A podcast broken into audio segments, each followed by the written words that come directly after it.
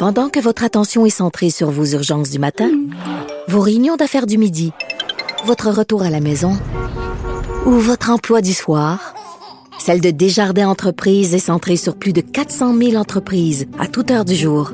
Grâce à notre connaissance des secteurs d'activité et à notre accompagnement spécialisé, nous aidons les entrepreneurs à relever chaque défi pour qu'ils puissent rester centrés sur ce qui compte, le développement de leur entreprise.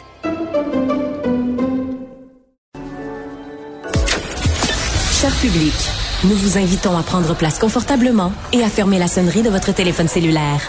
En cas d'incident, veuillez repérer les sorties de secours les plus près de vous. Bon divertissement. Un, deux, un, deux. OK, c'est bon, on peut y aller. Sophie Durocher. Elle met en scène les arts, la culture et la société pour vous offrir la meilleure représentation radio. Sophie Durocher. Tout un spectacle radiophonique. Bonjour tout le monde, très contente de vous retrouver. Alors attendez-vous au cours des 15 prochaines minutes à ce que je fasse plein de jeux de mots poches avec euh, le mot bonheur. Donc c'est un bonheur de recevoir François Havard, le co-auteur de la série Le Bonheur. Euh, As-tu le bonheur facile, blablabla, bla, bla, bla, bonheur. Tu dois être tanné des blagues sur le bonheur, François? Non, non, Non. continue. T'es bien parti. Je t'écoute, là, puis c'est parfait. Ouais, c'est parce que c'est tout, à peu près tout. J'ai aucun sens de l'humour. Je, je, je suis pas bonne. Ah, je ben suis pas d'abord, bonne tu de peux faire pas des parler de la blagues. série. Tu te la- Est-ce que tu la trouves drôle quand tu la Ben, regardes? je la trouve super drôle quand Bon, je parle. ben, La première mieux. saison m'a beaucoup fait rire et j'ai regardé le premier épisode donc de la nouvelle saison. Ça a commencé mercredi dernier Oui. et euh, je ris énormément. Donc, je j'ai pas un très bon sens de l'humour dans le sens je suis pas bonne pour faire des blagues, mais je suis un excellent public. Pas grave. Des gens pour faire de l'humour, il y en a plein. Christine Morancy et d'autres. Fait que, regarde, Oh, oh, c'est pas oh. ça qui manque. Hein? Pourquoi tu me parles de Christine Morancy? Ben, parce que c'est le nom qui est sur toutes les lèvres. En ce moment? Est-ce que toi tu as regardé donc euh, LOL qui rira le dernier point d'interrogation sur Amazon Prime Video? Non, toujours pas. Je suis pas abonné à LOL, Amazon Prime Video. Ouais. Euh, non, je suis pas abonné, mais j'ai, j'ai, j'ai eu vent de... T'as eu vent. J'ai eu vent. Oh, hein, je te Hey, même sans faire exprès, t'es comme euh, le monsieur Jourdan de la de la de la de la rime et de la prose et de l'humour. Donc c'est parce qu'il y a une controverse en ce moment Euh. Ah pour oui? ça parce que j'ai j'ai ça quand on a des conversations puis que les gens savent pas de quoi on parle. Il y a une controverse en ce moment parce qu'il y a cette nouvelle série donc sur Amazon Prime. Euh, ça s'intitule LOL qui rira le dernier des humoristes enfermés dans une pièce. Ils font des blagues. Ils ont pas le droit de rire des blagues les uns des autres. Et euh, Denise Bombardier a parti le bal en disant ben moi je trouve ça vulgaire. Et moi j'en ai rajouté une couche en disant c'est pas tellement que ce soit vulgaire, c'est que c'est de la facilité parce qu'à un moment donné Christine Morancy pète dans la bouche d'Arnaud Soli. Est-ce que c'est le genre d'humour que toi t'aimes Est-ce que ça te fait rire ce non, genre moi, de quand on me pète dans la bouche, souvent, je ne ris pas. Euh, mais regarde, tu sais, dans le coffre à outils d'un humoriste, là, ça va du caca jusqu'au mot d'esprit très brillant. Puis entre ça, il peut y avoir tout, là. Hmm. Et de ce que je comprends du concept de l'émission, c'est que, tu sais, il improvise pendant, presque pendant six heures, là, pour essayer de faire rire les autres. Puis à un moment donné, veut, veut pas, euh, tu succombes. Puis il y a aussi ce que tu as mangé, peut-être, ça, ça travaille par en dedans, puis ça. Moi, j'ai beaucoup plus de, moi, je serais Arnaud, je serais outré. Ouais. Mais non, Mais, mais on a l'impression que dans le milieu de l'humour, parce que c'est un milieu dont tu es issu et que tu connais très bien et que tu continues à pratiquer, même si tu le pratiques différemment, euh, on a l'impression que dans, dans, dans le domaine de l'humour, il y a toujours des controverses. Une controverse Ben, n'attend pas dès que l'autre. Denise, Denise est bonne. D'après moi, elle était payée par la production. Pour dire, ça nous donnerait un petit boost, Denise, si tu sortais contre la série. Fait qu'elle a pris son chèque, puis elle a dit ce qu'elle avait à dire, c'est bien correct. Elle a le droit à son opinion, puis c'est correct.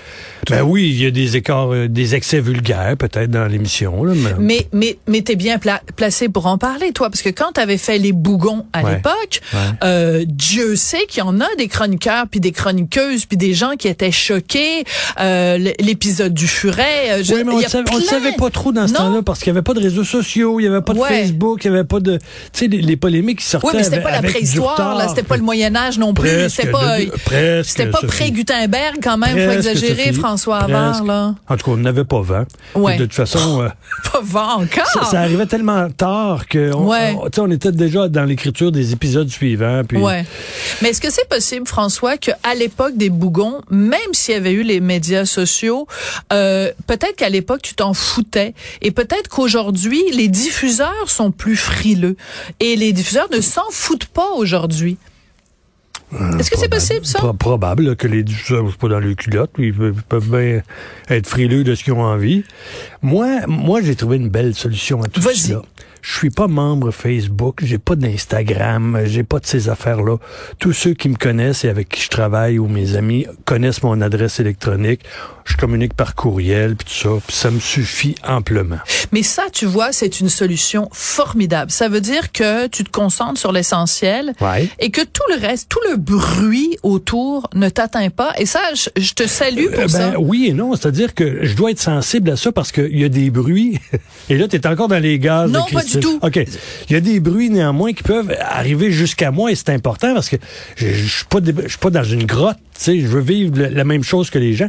Mais ça me permet de faire une espèce de, de petit, euh, petit, passer tout ce qui se déroule dans la société au tamis, puis Ah. de garder juste l'essentiel. Ce qui fait le plus de bruit, et là on pense encore à Christine, euh, ça va servir à un moment donné dans l'écriture de, de ma série, tu sais. Ouais.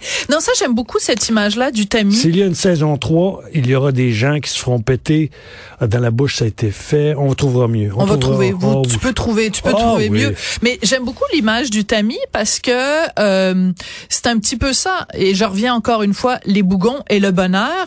Il y a ça en commun que c'est un regard. C'est comme un pas de côté. Euh, de la société, Euh, tu, tu critiques, toi et Daniel Gagnon, Oui. le co-auteur de du Bonheur, vous critiquez la société, mais pas, c'est pas évidemment le gros crayon surligneur. En fait, vous faites un petit peu le travail que mettons des chroniqueurs font dans un journal. non, mais c'est un, c'est un compliment de ma part. Là. OK. Ah, excuse-moi. Je l'avais pas pris comme ça. T'as pris ça comme une insulte. Ouais, non, non, mais euh, sans, sans farce, il y a une difficulté qui est supplémentaire. Tu parles de pas de côté et tu as, Ouais. Parfaitement raison parce que c'est un grand pas de côté puisqu'on écrit souvent avec un an d'avance. Hein. Fait qu'il faut qu'on s'intéresse à des plus à des phénomènes de société qu'à des événements précis ou à des Ouais. personnalités précises parce que il y a des choses qui peuvent disparaître de l'actualité puis qui on aura l'air déjà on aura l'air obsolète ou euh, Ouais, ouais. Un- comme un vieux yogourt périmé. Oui, là. Vous voilà. voulez pas ça. Non, sauf qu'il y a des, il y a des idées, il y a des, il y a des concepts, il y a des, il y a des, des trends dans notre société qui font en sorte que, qui vont rester assez longtemps pour qu'on puisse en parler puis qu'on on soit hot. Parce que, par exemple, évidemment, ce qui a beaucoup marqué dans la saison 1 du Bonheur et qui commence aussi la saison 2 du Bonheur, c'est un certain ras-le-bol. Donc, un ras-le-bol dans le milieu de l'éducation. Le personnage de Michel Charette, c'était ça. Il était écœuré des étudiants qui se pognaient loin, loin. Euh, mais la, la saison 2 commence avec un ras-le-bol. Il y en a beaucoup des gens dans la société qui ont des qui ont des ras-le-bol. Est-ce qu'ils ont suffisamment de tribunes pour les exprimer ou est-ce que c'est toi ton rôle avec Daniel de leur donner euh, le- la parole. Mais tu sais, on parlait de bruit tout à l'heure. Ouais. Quand, quand ce ro- roll-ball-là est assez grand et assez fort pour qu'on l'entende nous aussi, Mm. euh, on, on va y faire écho. On va y faire écho dans la série. Il y a d'autres fois où c'est des, des roll-balls qui partent de nous-mêmes, de moi ou de Daniel, puis qui sont, de toute façon, qui sont communs à- à- au roll-ball qu'ont les gens aussi. Là. Fait que... Moi, je veux euh, te parler du personnage du, euh, du beau-frère qui est en fait le beau-père aussi là. Jocelyn. Oui, Jocelyn. Joss. Alors, euh, Jocelyn, comment euh, les gens le perçoivent? C'est-à-dire que, bon, il est comme complotiste à l'os, euh, euh, toutes sortes de théories sur euh, euh, MC, ça veut dire, en tout cas, bref. Mouvement complotiste, Mouvement complotiste. euh, mais il y en a des Jocelyn dans la société. Puis en même temps, tu vous l'observez, Jocelyn, avec une certaine tendresse. Vous, vous non, il, il est amusant. Comme il un- est attachant. Ben oui, comme un mononcle d'un Noël qui, qui te sort que la terre est plate, puis écoute, tu t'assois à côté, tu jases, tu l'écoutes, tu ris. Oui, Tu mais ris comment tu fais pour convaincre? Quand t'as un gars, quand t'as en face de toi un gars qui pense que euh, la Terre est plate, comment tu fais pour le convaincre du contraire? Est-ce que ça vaut la convaincre. peine Ça vaut même pas la peine d'essayer. de- Non, ben non, j'ai envie de l'écouter, me convaincre, puis m'en amuser. Puis rembarquer dans mon char, me dire, Calice, il est fou celui-là.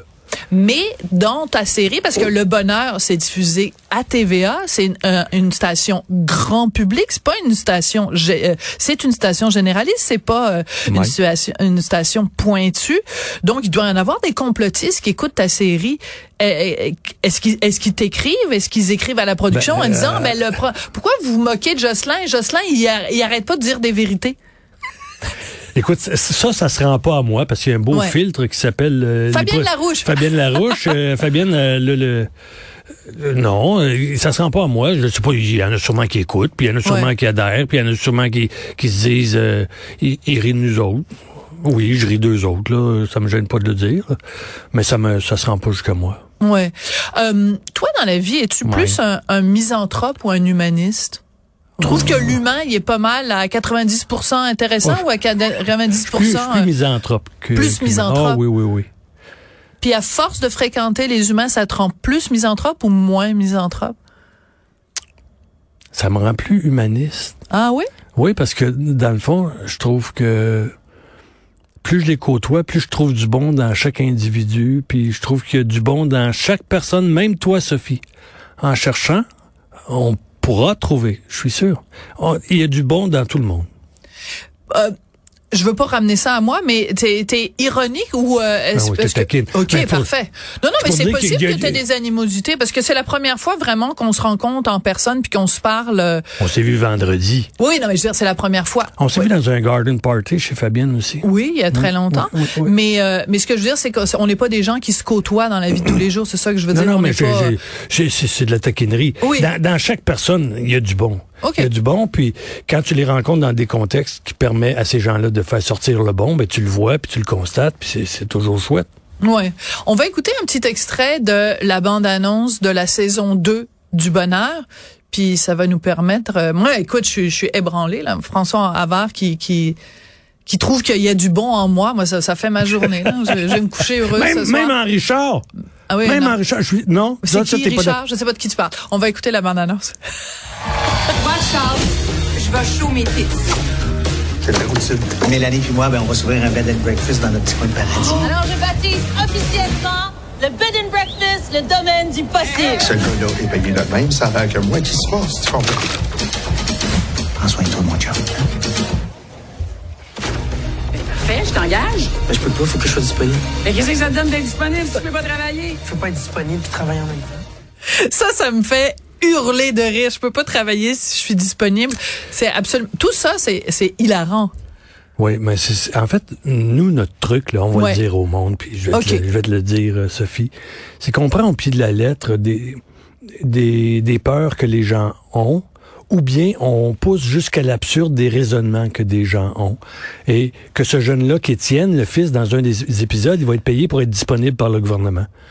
Parce que on manque de main-d'œuvre, Ben ça oui. prend du monde disponible, fait qu'on le paye pour être disponible, mais il accepte pas de job parce que s'il accepte une job, il sera plus disponible. plus- c'est- une espèce de, de, de, de mouvement fou et kafkaïen comme ça. cercle Mais, mais ça, regarde, pour nous autres, c'est juste de, pousser jusqu'à l'absurde des raisonnements qu'on peut écouter. T'écoutes la radio la nuit, là, les, ceux qui appellent à la radio la nuit, là. Tu les écoutes parler, puis regarde, le scénario s'écrit tout seul. C'est leur peur qu'on grossit, c'est, c'est leur, euh, le- leur détestance qu'on exagère, puis c'est ça. C'est juste ça.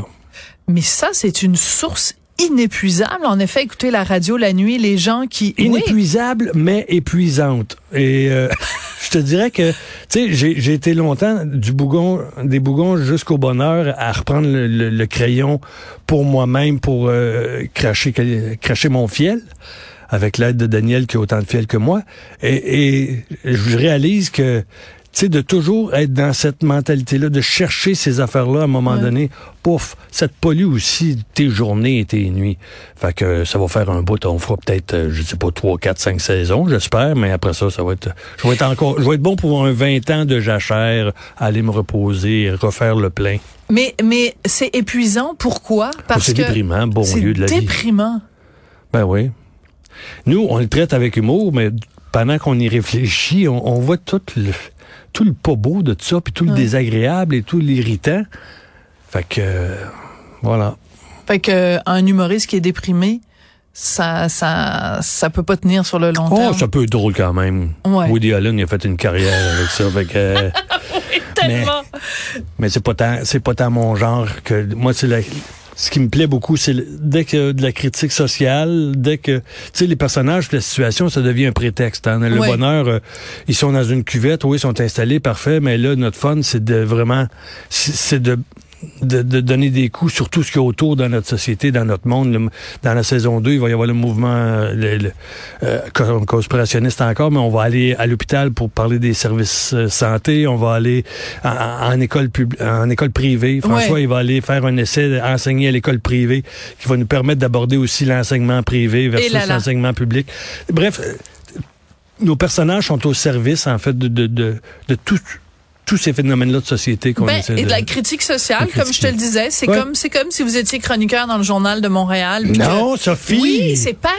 Non. On fait le même métier, toi Non. et moi. Bon, moi, je trouve que je suis juste plus payé que toi. C'est la seule différence. Ouais, ça, ça c'est mes problèmes avec Fabienne. Ah, arrête donc, arrête donc. François, ça a été un plaisir de te parler. Merci beaucoup. Un grand bonheur. Et donc, euh, ben, ça recommence évidemment tous les mercredis 21h. Je n'ai pas encore vu le deuxième épisode. Je vais pouvoir le découvrir avec tout le monde ce soir et on va continuer à suivre ça pendant toute la saison. J'ai très hâte de voir euh, les critiques sociales que tu fais du système de santé euh, parce que c'est pas beau. Oui, et j'aurais juste voulu Oui, lever mon chapeau à une personne Vas-y. parlant d'humanisme. Caroline Côté. As-tu vu ça? Caroline Côté. Celle qui est dans, dans le sud. là? Elle a atteint le Oui, pôle le sud pôle après sud. 33 jours de ski de fond C'est tout fou. seul. C'est Ouais. fou. Le ski de fond, c'est déjà plate quand il fait chaud. Mais elle était dans le pôle sud, tabarouette, 33 jours de ski de fond. Elle était même pas obligée d'aller au pôle sud, juste faire 33 jours de ski. Elle a fait 33 jours de ski de fond. Et Hey. puis elle a atteint le pôle sud. Moi, je trouve ça aussi fantastique que Mylène Paquette qui avait traversé Ben, tout à l'Atlantique. fait, la traversée. J'espère qu'on va la recevoir en grande pompe au Québec euh, à son retour. J'espère aussi, puis je suis contente de voir que ta misanthropie a laissé place à un petit peu d'humanisme. L'admiration. C'est un, c'est un Oui, bel, mais moi aussi je l'admire et c'est vrai qu'on suit ses péripéties. Merci beaucoup François Havard. plaisir.